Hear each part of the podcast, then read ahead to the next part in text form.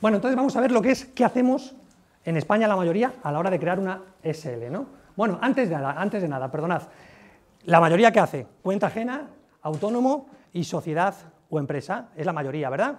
Pero sin embargo hay un colectivo pequeñito, hay un colectivo pequeñito, y ya os he dicho algo sobre mí, que no trabaja por cuenta ajena, que no es autónomo y que no tiene empresas, ¿vale? Entonces, ¿de qué estamos hablando? De que tú puedes ser accionista de empresas, puedes operar, por ejemplo, desde casa en temas inmobiliarios o tener un negocio en Internet. Y vamos con esto, esto es lo que yo quería. Lo que decíais vosotros, ¿no? Más o menos, andar por casa. Por ejemplo, cuando quieres montar una SL, esto es vital que lo entendáis y vais a saber dónde quiero llegar. Buscas un nombre, nombras al administrador. ¿A quién nombras al administrador generalmente de la empresa? O tú mismo, tu pareja. ¿Vale? ¿No, ¿No es así? Es lo que yo he hecho con las empresas que he montado. ¿Vale? Entonces, avalas con esa sociedad o con tu persona, lógicamente, cuando qué? Y acordaros de esto, porque no es lo mismo que avale la sociedad un préstamo, que tiene una responsabilidad limitada de 3.000 euros, a que avales tú como persona. Eso tenerlo cuidado, tener, tenerlo en cuenta. No piensas en tener empresas fuera de España para realizar operaciones con ella. Todo lo firmas tú o tu pareja. Lógicamente, sois los administradores y prácticamente los únicos accionistas, o le das un 15% o un 30 o un 40%, menos del 50% para tener tú la mayoría a alguien, y compras acciones a tu nombre, lo que acabo de decir, tanto de la sociedad como en la bolsa, etc. ¿Vale? Muy bien. Sí, esto de la bolsa tiene, tiene, tiene miga. Bueno, esto es lo que hacemos, luego lo cuento. Esto es lo que hacemos normalmente. Ahora os digo lo de la anécdota, ¿vale? Bueno, venga, lo digo ahora. Esto es una cosa que aprendí también y que os puede ayudar. Eh, un emprendedor, como tiene que saber que hay mil escenarios posibles, ¿verdad? Y hasta que no te ha pasado una desgracia no te das cuenta y dices, astras, tenía que haber, dicho, haber, hecho esto. ¿no? Y esto es lo que me enseñó uno de mis socios, que se ha convertido ahora socio mío, o yo suyo, dámelo como quieras, y este hombre eh, me dijo, Juan, eh, ¿cuántas empresas tienes? Le dije varias y me dice, ¿pero tú las tienes divididas en buenas o malas? Y digo, ¿cómo buenas o malas? Sí, en niñas bonitas y niñas no tan bonitas. Digo, no te entiendo. Dice, sí. Dice, es muy importante que cuando tú montas una empresa, eh, tienes que distinguir aquellas empresas que son buenas en el sentido de que son inmaculadas. ¿A qué me refiero inmaculadas? Pues que no tiene riesgos, que tiene bastante efectivo, bastante cash, que cualquier inmueble que pongas está pagado, que no tienes préstamos o tienes préstamos insignificantes. Esa sociedad que cualquier banco que la vea diga, wow, qué sociedad más bonita. Y la sociedad mala no es que sea una sociedad pirata, simplemente que es una sociedad que, ¿qué? Es una sociedad que sí tiene riesgos, que avala a una tercera, que tiene igual algo de pérdidas o no. Es decir, una sociedad que no es porque tú lo hagas a propósito, pero sí es importante saber en qué sociedad vas a meter cualquier cosa, desde la compra de una oficina o hasta el tema de empleados. No es lo mismo que un empleado te meta una denuncia en una empresa buena que te la meta en una empresa mala, donde no va a poder rascar porque no hay patrimonio limpio. ¿Entendéis la diferencia entre empresa buena y mala? Eso se me quedó grabado, es interesante. Lo de las multas tiene que ir también por ahí. No digo que esté bien hecho, pero la gente que sabe, tristemente, y esto me, dolió conocerlo, me dolió porque dije, jolín, ¿en qué mundo tan pirata vivimos? ¿no? Esto tampoco lo pongas. Pero bueno, ¿en qué mundo tan pirata vivimos? ¿no? Claro, ¿por qué? Al final vas a tener que hacer mil cortes. Claro, porque aquí, aquí, aprendí, aquí aprendí que hay gente que tiene un montón, hay empresas que tienen un montón de coches, de un montón de coches a nombre de empresa, que son empresas malas. ¿Qué significa eso? Que no pagan multas jamás y que no les tocan porque no pueden rascar de esa empresa. Y, dije, este, y dice uno, me cago en la leche, y el pobre ciudadano que le están friendo a multas, y la gente que sabe se aprovecha de eso, y no hay, un, no hay nada, no hay justicia, lo que decíamos, para evitar eso. ¿no? Me, me sorprendió ese tema, fue curioso. Bueno, yo creo que para mí esto tiene mucho sentido, es lo que me enseñaron a hacer y es lo que me ha permitido a mí, bueno, pues recuperar mucho del patrimonio que perdí. Entonces, bueno, lo primero, compras una sociedad ya creada, ¿vale? Ya está, ya creada, no la creas tú, ya está creada. ¿Y dónde la, compro? Buena pregunta. Hay un montón de empresas solventes que venden sociedades de nueva creación y que además te dan el administrador ya con la sociedad, va con el paquete y va con una carta de cesión, con lo cual lo tienes todo. Es decir, podrías poner dos, dos tipos de administrador. Uno, un familiar, un conocido. Dos, un desconocido total. O tres, o tres, un administrador que viene ya con la empresa. Como tienes la carta de cesión, ningún problema, tú lo, vas a, viene ya firmada, tú lo vas a cesar cuando quieras. ¿Se muere? Da igual, tiene la carta de cesión firmada sin fecha. ¿vale? Yo os digo, esto es lo que hace la mayoría de los actores políticos. Veréis qué pasa en Europa. No es que España sea un país de piratas, es al contrario. España ha aprendido de Inglaterra, vais a ver ejemplos y modelos de dónde está copiado esto.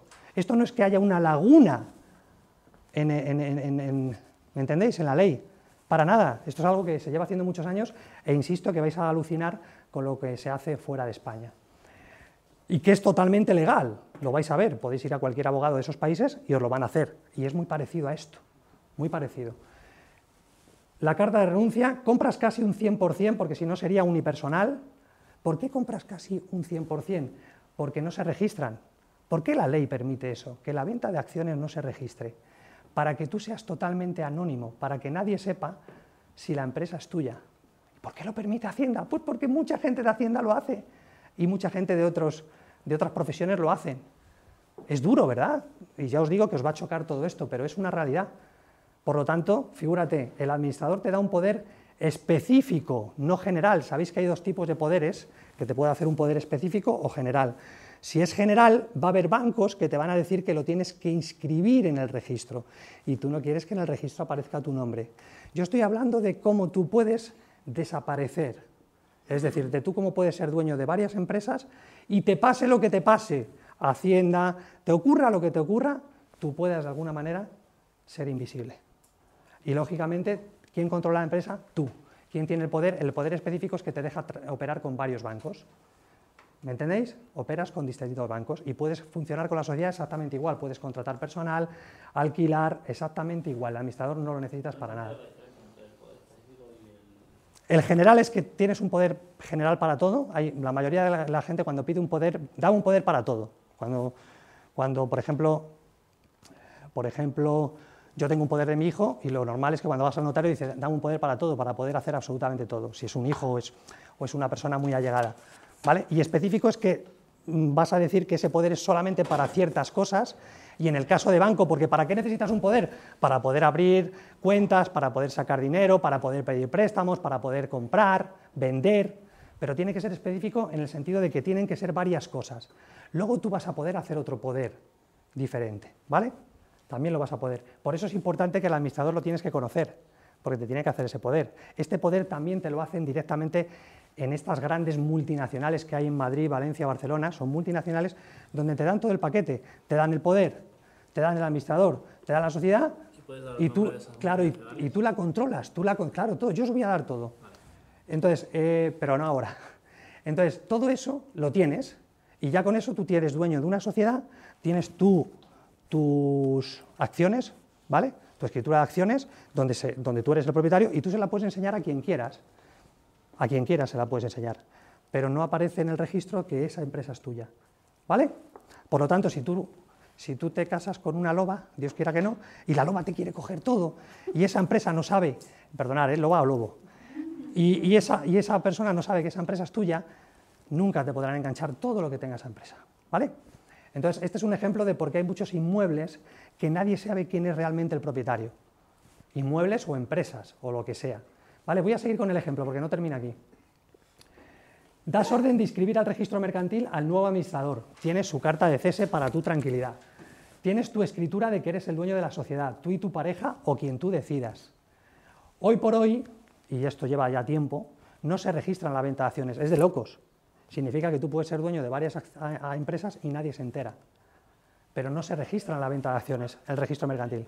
Si tienes la escritura, puedes aparecer registrado. No, la venta de acciones no. Ah, Tiene escrito el administrador y la sociedad. El administrador y la sociedad, con su cese. ¿Vale? ¿Quiénes son los administradores ese? Gente de otros países, gente, gente invisible. ¿Vale? Tiene su carta de cese y ya está. O puede ser un familiar, ¿eh? Yo tengo empresas con algún familiar mío de mucha confianza y sé, a quién se lo, puedo, lo podemos hacer y de esa manera, bueno, pues yo no aparezco. Pero porque no quiero aparecer. Si quisiera aparecer, hago lo que hace todo hijo de cristiano. Tú no apareces en ningún lado, pero operas con la sociedad y eres el dueño. Tienes el poder y la escritura de compra de acciones y esto último no necesitas presentarlo a nadie. Bueno, este también es muy bonito, ¿ves? El tema, porque mira, si acabas de aprender esto, acabas de aprender otra cosa.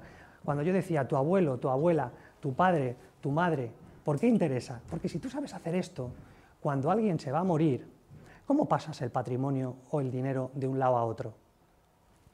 Si lo tienes todo a tu nombre, estás muerto. Pero mira, la gente que sabe, aparte del impuesto de sucesiones, de que está exento en la Comunidad de Madrid o no, pero bueno, los que saben deja su patrimonio limpio, transferible, sin pagar impuestos, legalmente y anónimo. ¿Ves la diferencia entre que tú al final has trabajado toda tu vida para que llegue el fisco, que no digo que esté mal o bien, pero llega y te pega un meneo? Y bueno, ¿y cómo es que la gente que sabe lo hace sin que le peguen un meneo? Acabáis de aprender una forma.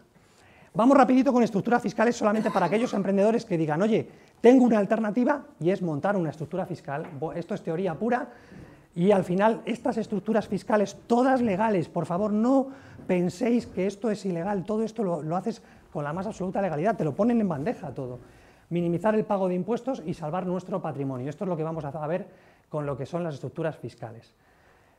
Lo mismo, no es lo mismo tener plusvalías de USA o tener plusvalías en Europa, no es lo mismo, hay una estructura fiscal diferente. Y también dónde yo voy a operar con mi negocio, en dónde voy a operar, dónde se producen las plusvalías, ¿vale? Voy a dar pequeños flashes porque es un poquito denso todo esto. Dime. El beneficio, el beneficio que tú obtienes en cada transacción. A eso llamamos plusvalía, ¿vale? Podría, podría ser plusvalía o minusvalía, es decir, minusvalía es cuando palmas. Tú compras una casa, la vendes más barata, estás palmando dinero, es una minusvalía.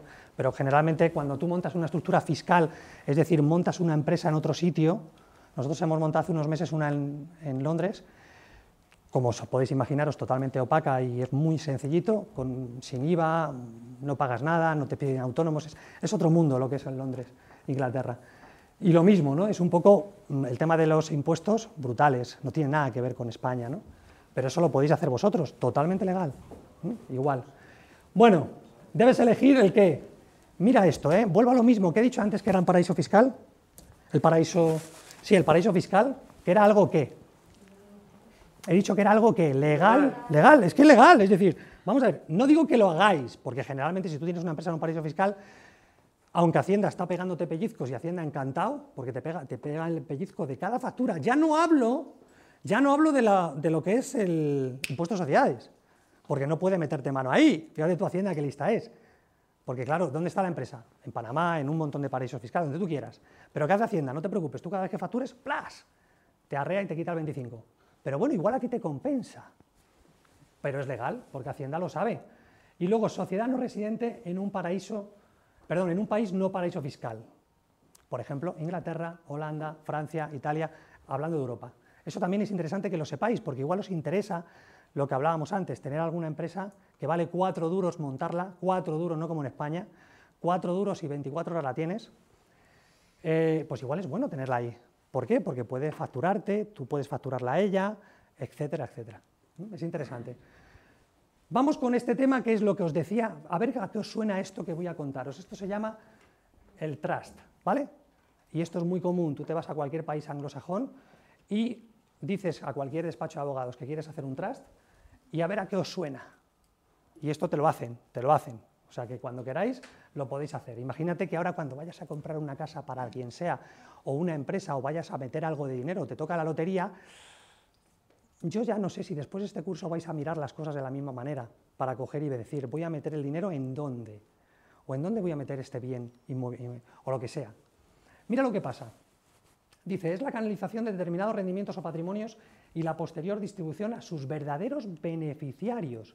Ya te está dejando entrever que esto es montar una empresa donde el beneficiario, vete tú a saber quién es. Mira, mira, ahora vas a ver cómo funciona. Dice, la esencia de este sistema está en la posesión de activos por parte de una persona denominada trustee, en beneficio de otra persona eh, para asegurar el anonimato que se llama beneficial owner. Es decir, está institucionalizado. Es decir, Ahí tienes el trustee, que es, ¿qué es eso? Un administrador de paja. Aquí, en todos los países anglosajones, funciona igual, te puedes hacer un trust. ¿Sirve para qué? Para simplificar la gestión, controlar la presión fiscal y sobre todo para protegerlo, para protegerlo como vamos a ver. Mira los pasos, cómo funciona un trustee. Muy sencillito.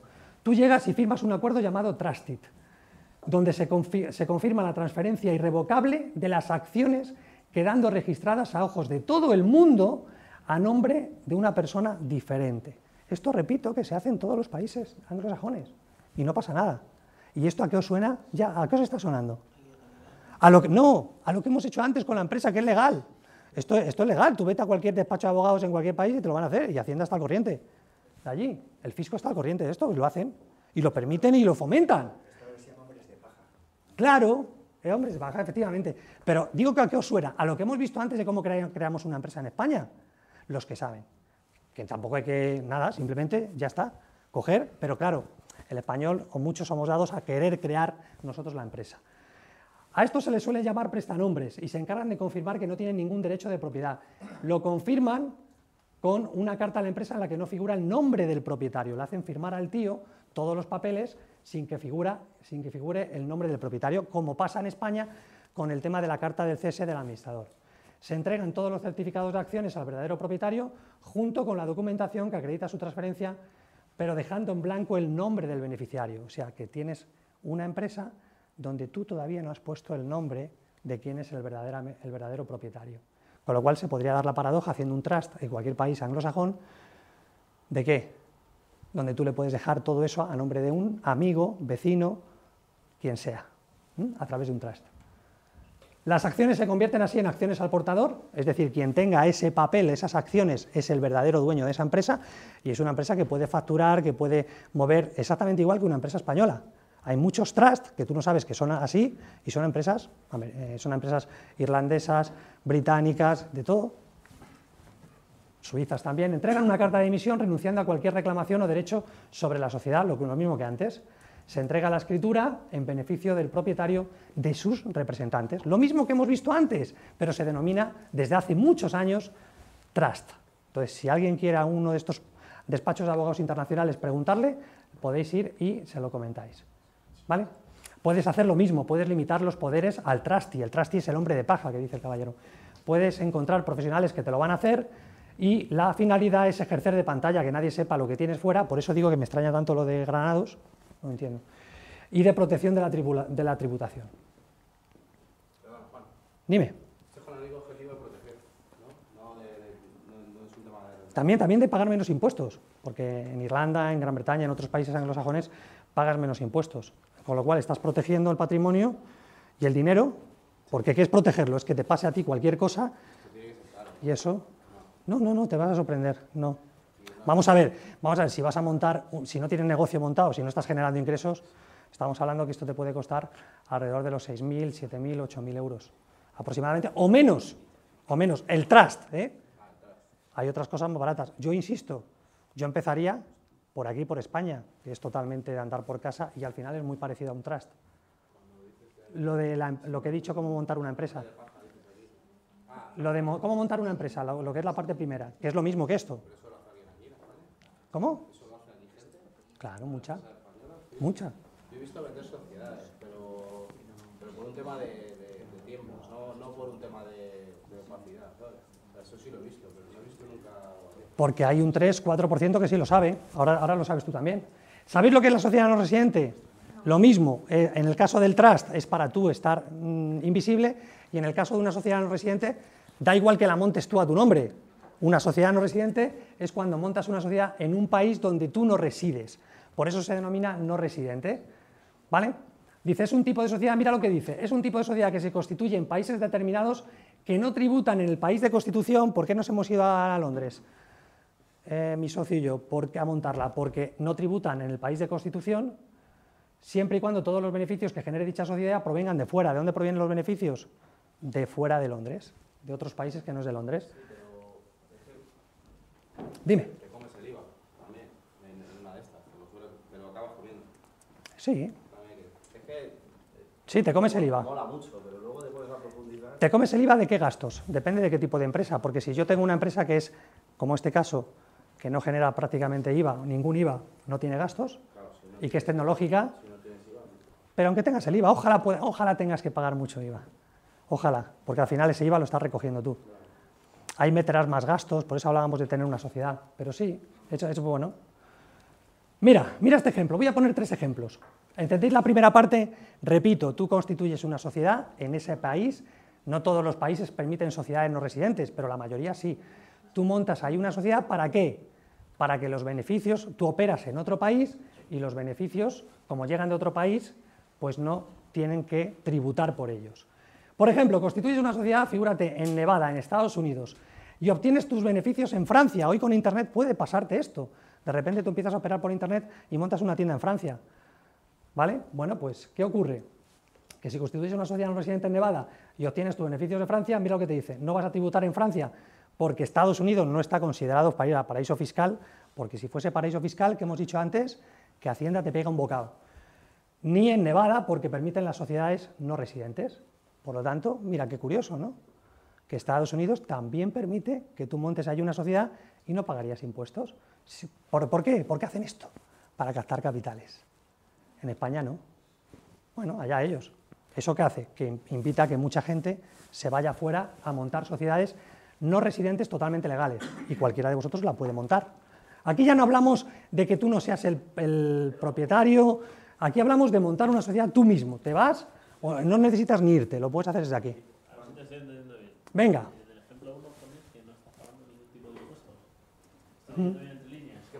Sí. En una sociedad no residente es lo que te dice. Nosotros en Inglaterra no, no estamos. Claro. ¿De dónde vienen los, beneficios? La única condición es que no factures en Gran Bretaña, o en este caso, que no factures en Estados Unidos. Si, tienes una inspección y, te ven que hay facturas de Estados Unidos, algún americano que ha comprado, entonces sí, te van a meter un palo. Pero sí. Las sociedades no residentes son aquellos países, tú te metes en Internet, países que permiten sociedades no residentes. Y tienes que, la mayoría de los países industrializados y los más potentes te lo permiten. ¿Vale? Te permiten eso que estamos hablando. ¿Cómo? ¿En qué casa si la empresa no está aquí? Si tú, tienes una no residente en, Estados Unidos, allí no tributas, tributas aquí. ¿Por qué? tampoco, tú no eres residente fiscal aquí. No, no, no, no, no, vamos a ver. Tú tributas de las empresas, tú tributas de las empresas que constituyas aquí. Por ejemplo, en, Estados Unidos tú tributas por pasaporte. En, en, Estados Unidos, si tú eres americano, sí da igual donde tengas la empresa. Pero en España, además que tiene razón el caballero, pero aún siendo sociedad, aunque, aunque yo resido aquí en España, estoy empadronado aquí, todo aquí. Pero a, mí, tú vas, claro, tú vas a Hacienda y le dices, oiga, tengo una empresa en Gran Bretaña. Usted cotiza en Gran Bretaña. Es decir, la empresa la tiene usted allí. Presidente, mira, constituimos una. Este es el ejemplo que acabo de operar, de, de, comentar. Gran Bretaña opera en Suiza. Los beneficios se producen en Suiza y llegarían a Reino Unido. Ahí España, ¿qué tiene que ver España? Vamos a ver. ¿Qué tiene que ver España ahí? Si la facturación que va de Suiza a dónde? A Reino Unido. Como para Suiza o Reino Unido no es paraíso fiscal, los beneficios producidos no tributarían en Suiza.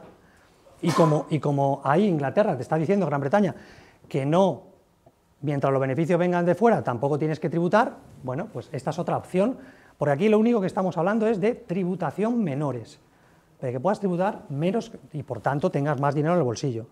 Lo del trust y lo otro que hemos hablado es para proteger tu dinero y tu patrimonio. Constituimos una sociedad no residente en Panamá o en Luxemburgo. Cuidado con esto. Paraísos fiscales, que por cierto los paraísos fiscales cambian cada año, ¿eh? cuidado con esto. Cada año, no sé cómo funciona eso, pero cada año hay distintos paraísos fiscales. Algunos siguen y otros dejan de ser paraísos fiscales. En Panamá no tributas por estar exenta al recibir el dinero de fuera y lo que he dicho antes, pero en España sí. Te pegan el pellizco de cada factura, que no es ni malo ni bueno, pero es. Algunos países donde sí te dejan montar sociedades no residentes, pero hay muchos. Suiza, curiosamente, Reino Unido, estados, algunos estados, ¿eh? no todos, en Estados Unidos, como Nevada, Madeira, Uruguay, Costa Rica, Irlanda, pero hay otros, hay otros muy conocidos también, que permiten que tú montes ahí una sociedad no residente y te dice la legislación de ese país. Usted no tributa si el dinero viene de fuera, siempre de fuera. ¿Es similar a un paraíso fiscal? Sí, es similar a un paraíso fiscal, pero no está perseguido tanto como los paraísos fiscales. Todas las empresas de proyección internacional usan estas estructuras, estas, eh, bueno, estas y alguna más que vamos a comentar, ya lo he dicho, son operaciones legales. Y, eh, ¿ves? Te ponen algunos, algunos condicionantes, como Reino Unido, está exenta del impuesto de sociedades, una bendición, tiene que tener su consejo de administración en otro país y solo está obligada a pagar impuestos si se obtienen los ingresos allí, como hemos comentado. Ya lo he dicho antes también, en España, ¿por qué tributas? Por el concepto de residencia de todas tus rentas mundiales si resides aquí. En Estados Unidos, por el concepto de nacionalidad. En Delaware, por ejemplo, figúrate qué curioso, ¿no? Delaware también puedes constituir una sociedad no residente, es otro estado de allí, americano, pues bueno, es paradójico. Puede ir el dinero a Estados Unidos, y no, te vas a tener que, pagar. Y también la puedes constituir en Europa. Vamos a ver lo que es un paraíso fiscal. Lo mismo. Bueno, pues existen. ¿Qué significa paraíso fiscal? Tax haven, que significa refugio fiscal. Es decir, una persona o una empresa o una persona física o jurídica puede poner a salvo su patrimonio, minimizar el pago de impuestos y salvaguardar su identidad. Es un lugar, volvemos a lo mismo, donde no se paga ningún tipo de impuesto. Tenemos algunos tipos de paraísos fiscales. Andorra, Mónaco, figúrate qué curioso, está en Suiza campeón de Italia. Figúrate qué, paradojo, qué paradójico. ¿eh? Qué, qué pasada. Suiza permite los paraísos fiscales y todo el mundo los critica. Lo mismo que Francia, con Mónaco, o con Gran Bretaña, Jersey, Panamá, Caimán, Bermuda, Gibraltar, Dinamarca, Luxemburgo. Lo hemos dicho antes, no confundamos lo que es paraíso fiscal con sociedad no residente. Nacen por necesidad y sobre todo por temas de impuestos abusivos y en muchos casos confiscatorios. Ahí tenéis otros en el mundo, Islas Vírgenes Británicas, en Islas Caimán, Bermudas, Isla de Man. Faltan más, eh, faltan Hay muchos, hay eh, muchos. Yo he puesto tres o cuatro, pero y además cambian, con lo cual os invito a que miréis. Lo que hemos dicho antes, es paradójico que en Jersey, y Reino Unido, por lo mismo, estén en el mismo país y sin embargo tienen tributaciones distintas. En uno es un paraíso fiscal y en el otro no. En, el otro puedes montar incluso sociedades no residentes. Bueno, ahí lo tenéis, Holanda, Suiza también, Holanda también es uno de ellos. Puedes estar residenciado en Mónaco, paraíso fiscal para personas físicas, no pagarás impuesto alguno por los ingresos que recibas de fuera. Pero si decides constituir una sociedad a tu nombre en Isla de Jersey, lo acabamos de decir, ¿qué te va a pasar? Te van a retener un 25% en Estados Unidos, también te pegan un viaje, por lo tanto Estados Unidos también permite los paraísos fiscales. Sigue siendo legal, por mucho que se le critique en los medios de comunicación, pero si fuese ilegal, Hacienda no pegaría un pellizco, cerraría esa empresa, ¿no? Hacienda, el fisco americano, pero no la cierra. Sigue criticando los paraísos fiscales, pero sigue cobrando de todas las empresas, y de hecho en Estados Unidos también tienes un paraíso fiscal allí, o en Francia, o en Italia. Bien, vamos con el sándwich holandés, pero también voy a pasar con un pequeño, me parece que hay una o dos diapositivas, porque lo que es la explicación del tax ruling lo tenéis en el manual.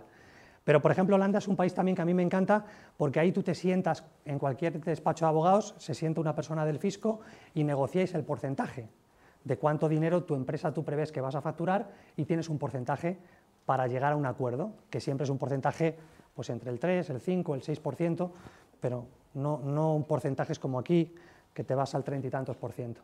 Voy a poner además, ¿ves? Del 2,4 al 3, del 2,4 al 3, lo que acabo de contar. Bueno, el tema de las preguntas. Oye, Juan, ¿cómo hago para, qué tipo de preguntas tengo que hacerme para montar una estructura fiscal? Bueno, pues, si realmente el lugar existe, a veces hay que tener cuidado porque pasa como con la banca. Te dicen que hay sitios donde tú puedes abrir una sociedad y luego de repente ese sitio ni siquiera existe. Si se encuentra bien comunicado, si es estable política y económicamente, si hay corruptos. Lo de estar mi dinero a salvo, yo creo que ya vamos aprendiendo todos que el dinero no está a salvo en ningún lado, en ningún sitio, ¿vale? Aunque luego hay un bonus track en el curso donde hablaré de un tema muy curioso. Es estable política y económicamente, la moneda de curso legal, si está vinculada a una gran zona monetaria, eso también suele ser relevante, porque si vas a operar con una empresa y es un tipo de moneda que no se utiliza mucho, pues malo. El control de cambios, ¿sabéis lo que es, verdad? El control de cambios es la libertad de poder pasar dinero a un país o no. Bueno, pues hay países donde tú puedes pasar libremente cantidades asombrosas de dinero. Bueno, pues eso también es interesante saberlo. No digo que sea lo más importante, pero bueno, es bueno saber, preguntar, oye, ¿este país a la hora de montar una sociedad no residente tiene control de cambios? Sí, no. Pues si es que no, puedes pasar dinero allí. Dispone de una profesional estructura social, abogados, médicos, hospitales. ¿Cuáles son los costes? Lo que habéis preguntado. Costes generales de constitución, contabilidad. Mirar mucho porque hay mucha diferencia. Hoy en Internet yo me he encontrado que hace unos años, cuando yo empecé con estos cursos, eh, cobraban también 6.000, 8.000, 12.000, 15.000 euros por, por hacer cosas estas y de un año para acá lo puedes hacer por Internet incluso, ¿vale? con despachos muy, muy curiosos y, y unos costes mucho más pequeños. Bueno, los paraísos para personas físicas, lo hemos comentado un poquito por encima, Mónaco, Andorra, Campeones, Jersey, por eso hay tantos millonarios viviendo en esos países, ni más ni menos porque lo permite tanto el país de origen como, como el Estado. tendremos que residenciarnos allí, vivir más de seis meses y un día en nuestro paraíso particular, el paraíso que nosotros decidamos vivir allí, si queremos, si queremos hacerlo. Aunque luego hay sentencias en los juzgados donde incluso viviendo seis meses y un día fuera, pues si te, si te pillan que tienes patrimonio o bastante patrimonio en, España, por ejemplo, pues te pueden condenar por ello, o sea, hay de todo. No puede ser de la misma nacionalidad del paraíso y luego, pues, bueno, pues, por ejemplo, en Mónaco, pues no puede un francés irse allí a, vivir. Tiene que elegir otro tipo de, lugar. Vamos a poner este ejemplo que es muy ilustrativo para que veamos un poco, a ver qué, un ejemplo práctico. Mira, imagínate que hacéis una operación, cualquiera de vosotros, eh, de portátiles de diseño y vendéis 500 portátiles. Imagínate, haces una operación y dices, bueno, ojalá pase, y dices, bueno, voy a comprarlos en USA y los voy a vender en España y obtienes 628.000 euros de beneficio en esa operación, por lo que sea. Mirad la diferencia que hay entre hacer una cosa, otra o la de más allá. Por ejemplo, en el primer supuesto, si eres residente española y eres, eh, bueno, pues vas a pagar del 25 al 48% de media, va a depender si tienes una sociedad, beneficios, si estás como autónoma, por lo tanto, de esos 628 te van a pegar un pellizco de 219.800 euros. No está ni mal ni bien, pero te los van a quitar. ¿Vale? Ahí esto tienes que contar con ello como media. Vamos a suponer que María José es residente fiscal en Mónaco, es decir, antes de hacer esa operación, o la hace a nombre de un tercero, ¿qué hace? Pues si está siendo residente fiscal en Mónaco, está exenta porque esos ingresos provienen de fuera. Pero, mira lo que pone aquí, el fisco, si tienes una inspección, puede entender que dispones de un establecimiento permanente en España y te impondrían una sanción además de los 219.000, o sea, no palmarías solamente esta cantidad, sino además una, multa. Supuesto 3. Es residente fiscal en Reino Unido. Tributa una cantidad fija. Figúrate Reino Unido, qué bueno, ¿eh? Una cantidad fija, no un porcentaje. Vas a Reino Unido, tú estás como residente fiscal allí y 30.000 pavos en esta operación siempre que los ingresos vengan de fuera y no sea británico. Si María José quieres más tranquilidad o realiza estas operaciones más habitualmente, sería positivo crear una sociedad no residente en un país que no sea paraíso fiscal. Y lo mismo, cuidado, porque sí, estamos pagando menos impuestos, pero o no tenemos un trust, o no tenemos una empresa de paja, como decíamos antes, o como veíamos en el primer supuesto. Si te ha gustado este vídeo puedes hacer tres cosas. 1. Suscríbete a nuestro canal de YouTube, Máster de Emprendedores. 2. Compártelo con tus familiares y amigos en redes sociales. Y 3. Visita masterdeemprendedores.com y apúntate a nuestra lista de correo para recibir los regalos y la información que vamos mandando. masterdeemprendedores.com